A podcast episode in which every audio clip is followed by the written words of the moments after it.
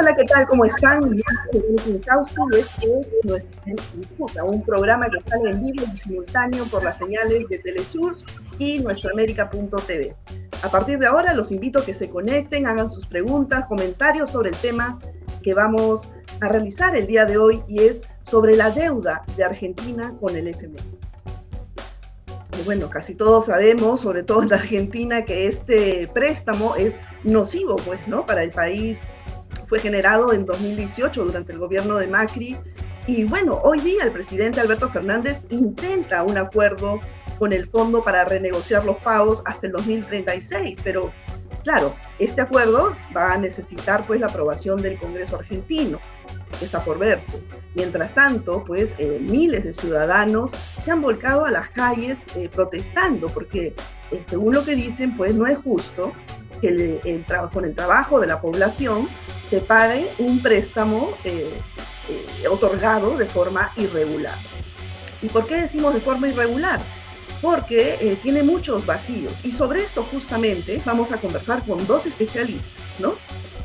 una de ellas es Karina Ferreira, experta en Derecho Financiero Internacional y Reestructuración de la Deuda Soberana. Y luego está Leonel Stiglitz, que es economista, investigador argentino e integrante de eh, la red C. Bueno, muchas gracias por estar aquí. ¿Qué tal? Gracias por invitarme. ¿Qué tal? Gracias, Verónica. Gracias por invitarme. Bueno, Karina está transmitiendo ahora desde Londres. Ella acaba de publicar hace poco una investigación eh, justamente pues basada en, argumentos jurídicos que demuestran que este acuerdo stand-by aprobado en el 2018 por el FMI eh, pues es irregular. Vamos a conversar sobre eso y también con Lionel, que es economista argentino, eh, sobre las implicancias y los escenarios que pueden ocurrir en las próximas semanas según se apruebe o no este acuerdo, esta renegociación en el Congreso. Empezamos contigo, Karina. Eh, ustedes dicen en su investigación que este acuerdo violó ¿no? Eh, todos los propósitos fundamentales del organismo del FMI. Eh, ¿Por qué? Bueno, sí, en nuestro estudio, recientemente lo hemos publicado como mencionabas, es, es, un estudio donde hacemos un análisis jurídico y macroeconómico del préstamo. Lo hago en conjunto con mi colega Chris Marsh, que es macroeconomista, Actualmente trabaja como consultor, pero antes eh, trabajó en el fondo, tiene experiencia en programación financiera dentro del fondo. Y entonces en ese análisis eh, básicamente eh, analizamos si el mandato jurídico del fondo se cumplió razonablemente en ese préstamo y concluimos que no, porque la facultad asignada al fondo en su convenio constitutivo, en el artículo 1 del tratado, es funcional en el sentido de que eh, es por proporcionar apoyo a la balanza de pago de sus Estados miembros, pero ese apoyo tiene que estar eh, eh, supeditado a ciertas condiciones para que sea regular. Y esas condiciones son tres. Una es que los recursos generales del fondo solo deben ponerse a disposición de los Estados miembros con carácter temporal. La segunda es que debe prestarse bajo salvaguardas adecuadas. Y la tercera es que eh, el, programa tiene que razonablemente conducir a un achicamiento del problema de la balanza de pagos del, prestamista. Y concluimos que el programa, tanto en relación con eh, las salvaguardas como el diseño eh, que conduzca razonablemente a un achicamiento del problema, no se cumplió, porque hubo determinadas cuestiones que podemos discutir más en detalle más adelante, que eh, al momento mismo de aprobación de ese préstamo eh, eh, no eran razonables, no iban razonablemente a conducir a un achicamiento del problema. Por lo cual concluimos que el fondo actuó ultra vires, o sea, más allá de su capacidad jurídica, la capacidad asignada en el artículo 1 del convenio constitutivo. Ahora, Leonel, en, en, esta negociación entre el gobierno de Fernández y el FMI se contempla una refinanciación hasta el 2036, ¿no? Eh, pero se podrá pagar sin tomar eh, medidas de ajuste fiscal, ¿no? Porque los pagos que se han hecho hasta ahora han sido a través de DEX, pero ¿tiene capacidad real de pago Argentina? Bueno, eh, ese es el problema de este acuerdo. este acuerdo pronostica pagos entre 2026, mediados 2026 y, mediados, y 2032, o sea, cuatro años y medio después de, de realizado el acuerdo, eh, y a partir de ahí se calcula que van a ser aproximadamente 8 mil millones de dólares por año. Eh, acá hay varios problemas. Por un lado, en la cuestión fiscal, lo que dijo el ministro de Economía Guzmán es que no va a haber un ajuste fiscal real, sino un moderado crecimiento del gasto público en términos reales. Esto significa que va a haber una reducción relativa del gasto a los ingresos que van a aumentar, porque va a aumentar el crecimiento económico pronosticado y porque va a aumentar la capacidad del fisco de recaudar a través de combatir la evasión y a través de mejorar la progresividad fiscal. Eh, esto tiene varios problemas. Uno es eh, que si efectivamente se va a lograr eso. Otro es el programa monetario. Eh, se pronostica que el gobierno va a recaudar en, préstamos internos del mercado local aproximadamente 2.1% del PBI este año. Eh, eso está por verse. Si no se logra, la pregunta es, ¿el fondo va a permitir un mayor déficit fiscal o el gobierno va a querer eh, aumentar va a querer eh, gastar menos todavía y por lo tanto sí llevando a, una situación de ajuste fiscal. Y además... Claro, pero Fernández ha dicho que es, lo último que se haría, ¿no? Porque claro, tiene a, miles de argentinos en las calles ya protestando en contra de esta renegociación. Por eso digo que ahí hay una debilidad que es si realmente se puede cumplir el programa financiero que propone el gobierno o no. Y después, una cuestión que me parece central es que, sobre todo acá el problema no es fiscal, sino externo. Esto lo dice también el paper de Karina de, manera muy contundente, que es más allá de la cuestión fiscal, ¿se van a conseguir los dólares para poder repagar este préstamo? Nosotros venimos de dos años de superávit comercial extraordinario que básicamente se gastó en proveer de divisas a las empresas para que cancelen la deuda privada. Hoy estamos teniendo problemas con las importaciones por la falta de dólares. Entonces, cómo vamos a lograr llegar a una situación donde tengamos las divisas eh, necesarias para poder repagar el préstamo en cuatro años y medio. Yo pienso que ahí está el punto más, eh, más conflictivo de la cuestión para ver si se va a poder repagar este préstamo o no. Claro, Karina, tú en tu informe em, eh, basas en, diversos puntos jurídicos, ¿no? y demuestras que la Argentina tiene los elementos suficientes como para poder apelar en los tribunales internacionales y desconocer esta deuda. ¿Cómo, cómo sería este proceso? Bueno, em, básicamente lo que, lo que decimos eh, en la investigación es, que en derecho, por lo general, el efecto general de un acto ultravirus que excede la capacidad sustantiva de una organización es que esos actos son nulos o anulables, depende de la situación. El derecho internacional es un poco incierto en relación a eso, analizando la, um, jurisprudencia de la Corte Internacional de Justicia. Eh, concluyo de manera al menos provisional que se trata de un acto anulable, o sea, sería eh, no desconocer la deuda en sí, sino eh, cuestionar la juridicidad del acto, por lo cual ahí habría consecuencias jurídicas que eh, por, en el paper sostengo que básicamente la consecuencia debería regirse por los principios del enriquecimiento sin causa, por lo cual las partes se tendrían que devolver mutuamente los activos que intercambiaron. Claramente Argentina, como Lionel acaba de mencionar, tiene un problema muy serio de reservas, o sea, eso se, se trataría de una negociación de un acuerdo extendido para esa devolución que no se regiría por los principios de los préstamos del fondo, porque el origen de la obligación ahí de restitución sería distinto, no sería eh, un programa stand-by, sino derecho internacional en general. Entonces, eh, hay elementos para cuestionar la juridicidad del acto, sí, porque el, FMI se excedió en su capacidad. Eh, ¿Y eso cómo funcionaría? Básicamente sería... la Corte Internacional de Justicia tiene una carácter, tiene competencia para escuchar, digamos, decidir casos que involucren organismos especializados de Naciones Unidas, como es el caso del FMI, en carácter consultivo. Si bien del punto de vista formal no es una eh, decisión eh, vinculante, en derecho internacional se toma como tal. ¿Y cómo tiene que hacer Argentina en este caso? Básicamente, tiene que traer eh, un proyecto de resolución a la Asamblea General de Naciones Unidas a los fines de que la Asamblea pida, mediante la resolución, una opinión consultiva a la Corte para que se expida sobre el carácter del acto.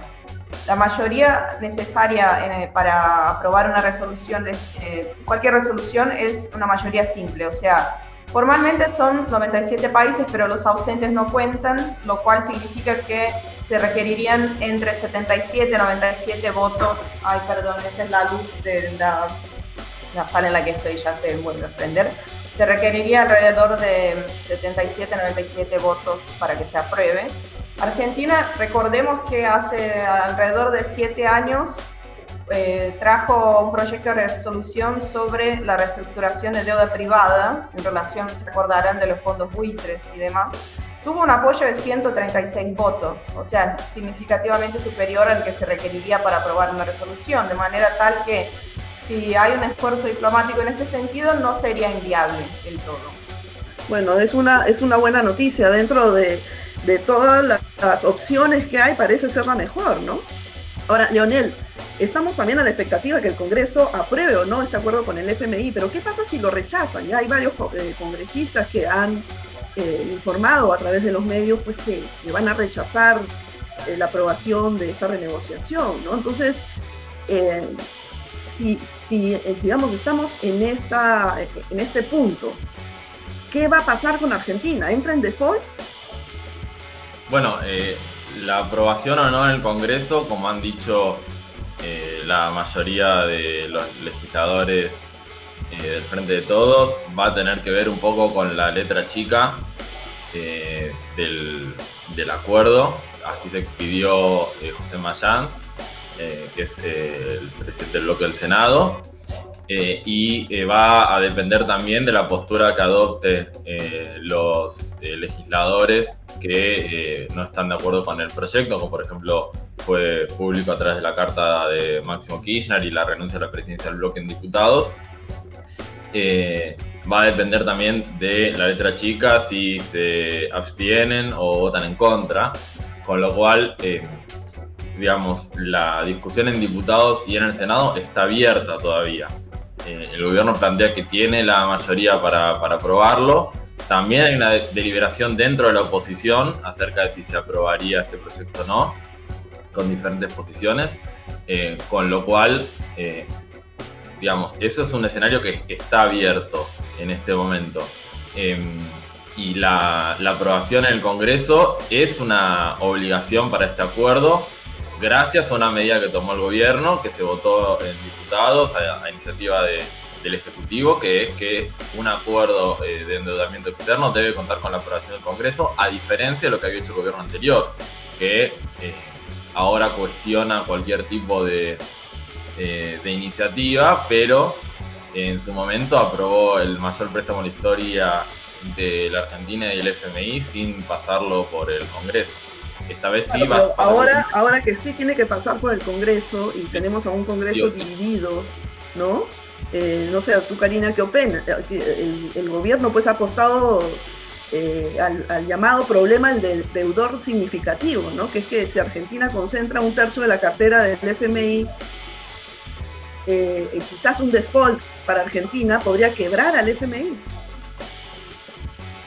Bueno, el FMI tiene un sistema, de, el financiamiento del FMI es por cuotas, los países, cada país eh, miembro del FMI eh, aporta su cuota, o sea, son recursos de la comunidad internacional, a pesar de que, como se sabe, el sistema de cuotas no es un país un voto, cada país tiene una cantidad de cuotas y hay países, notablemente Estados Unidos y países de Europa Occidental, que tienen eh, muchas cotas, aunque China también y otros países eh, vienen ampliando sus cuotas. Esos, eh, digamos, no, no, digamos, no habría una quiebra en el sentido tradicional de una organización, institución financiera como un banco, ¿no? Porque, porque son, se está sostenido por países.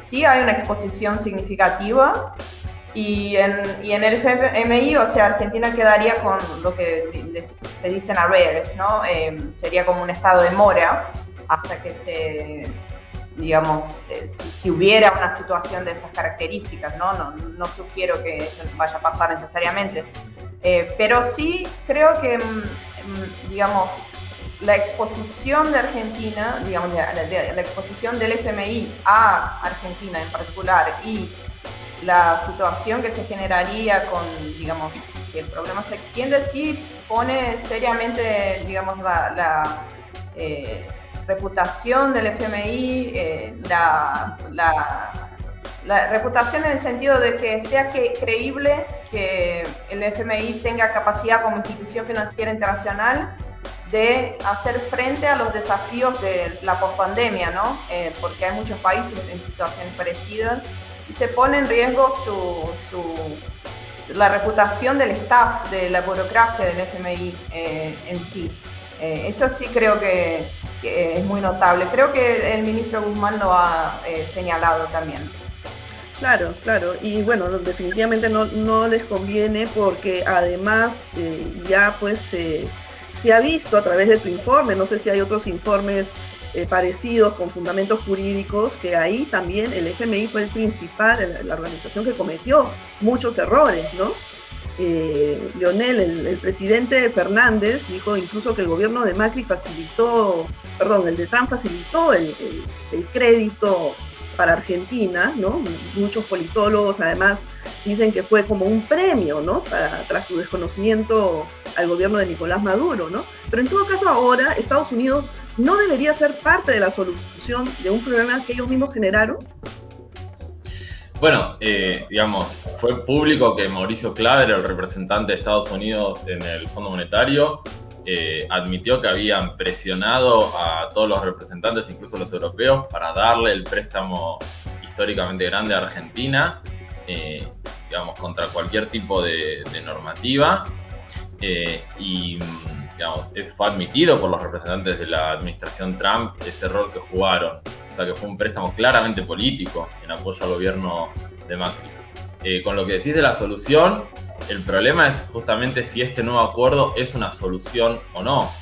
Eh, y lo que, lo que yo creo es que no, que lo que se necesita, como también sostiene Karina en su, en su paper, es, eh, y como han dicho muchos representantes eh, legislativos acá en Argentina, eh, tanto el Frente de Todos como de la izquierda eh, también, es que en este plazo no se puede pagar. y yo pienso que lo que necesita Argentina es un plazo mucho más largo, necesita que no haya sobrecargos, necesita que no haya una revisión periódica del staff trimestral que someta a la economía argentina a una incertidumbre recurrente para ver si se hacen los desembolsos o no eh, es decir, que se necesita otro tipo de acuerdo para que efectivamente sea una solución. Claro.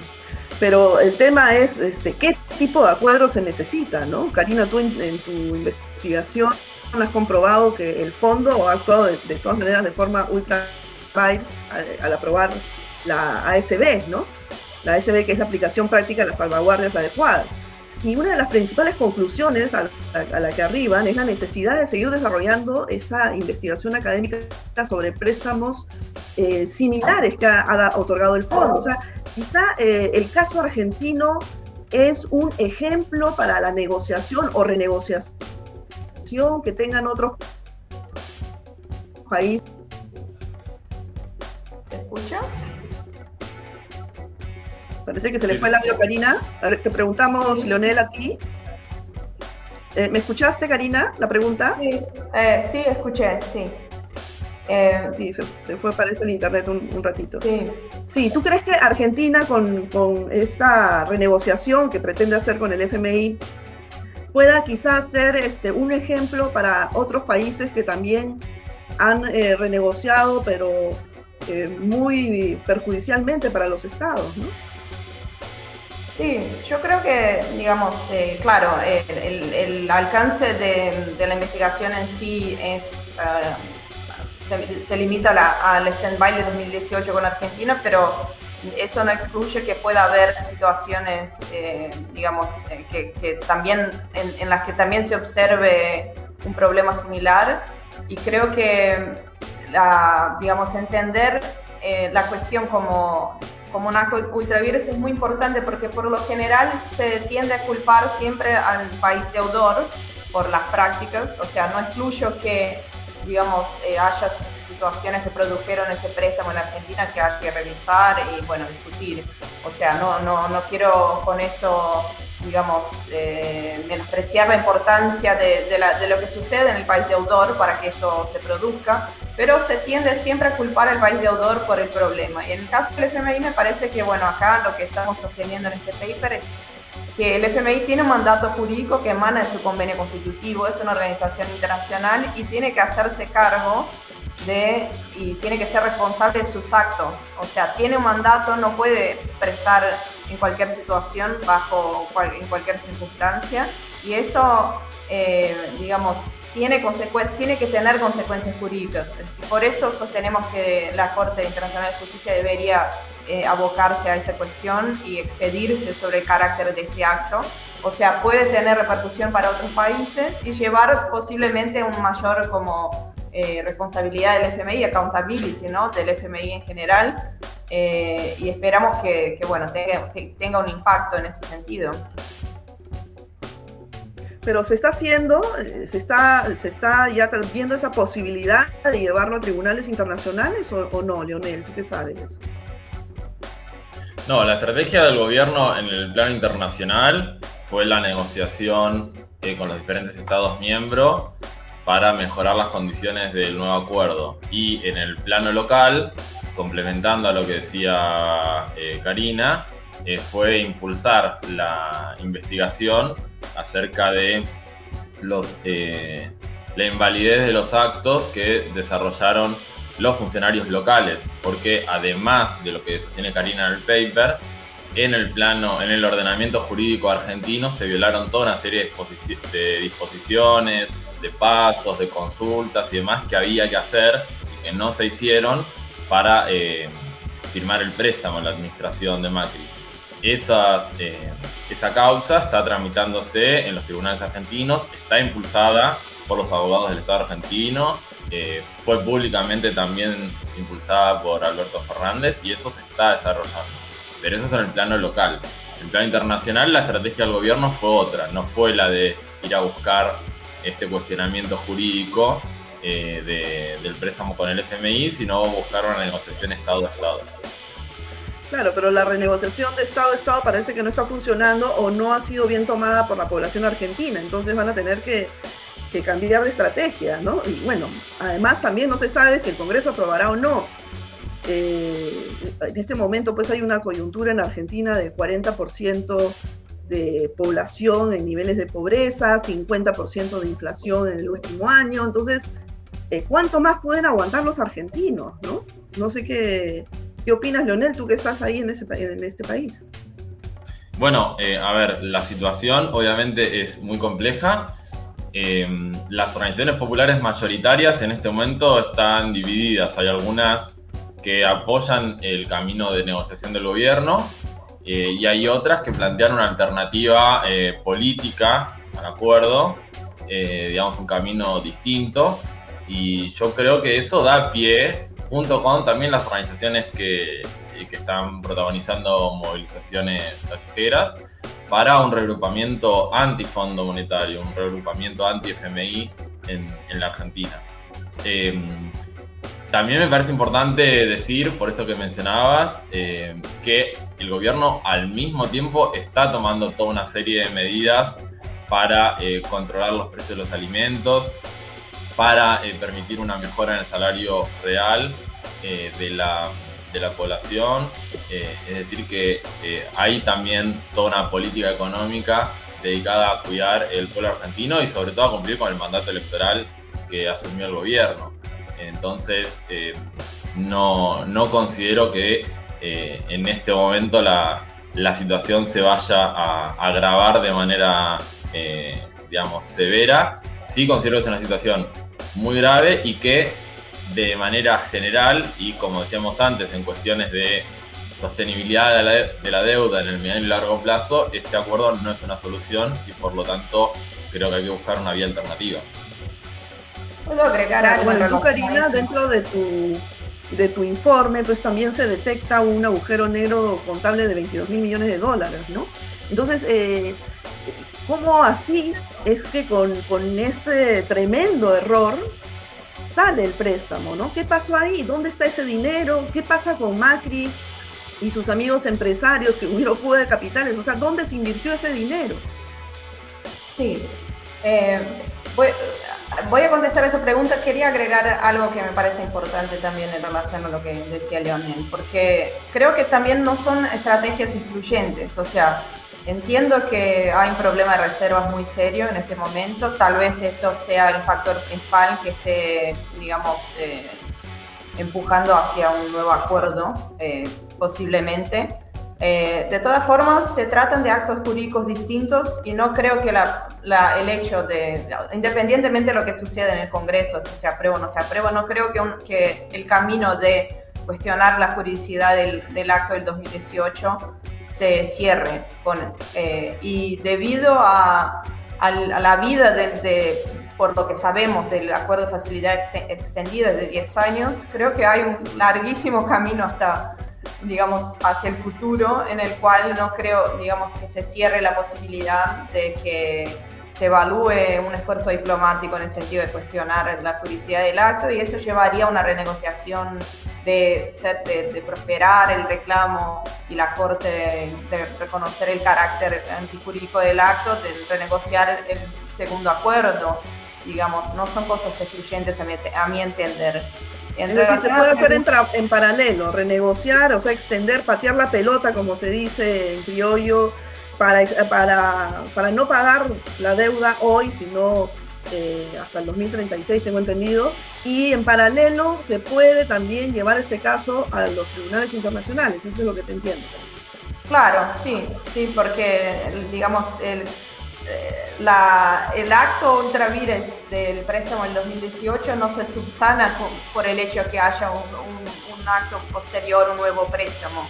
Eh, queda eh, sujeto a cuestionamiento de todas maneras. Ese, ese es lo que mi entendimiento de la, de la cuestión. Eh, bueno, sí, lamentablemente se nos ha ido el tiempo, ya estamos volando. Eh, agradezco mucho la presencia de ustedes, Karina, Leonel, porque nos han ampliado el, el panorama de, lo, de, los posibles escenarios para Argentina y bueno, seguramente vamos a hacerle seguimiento al tema, ¿no? Muy interesante, Karina, tu informe, muchas gracias. Gracias por estar aquí. Gracias a ustedes. Gracias a vos, Verónica. Saludos. Bueno, queridos amigos y amigas, esto ha sido todo por hoy. Nos vemos en una próxima emisión de Nuestra América en Disputa. Cuídense mucho.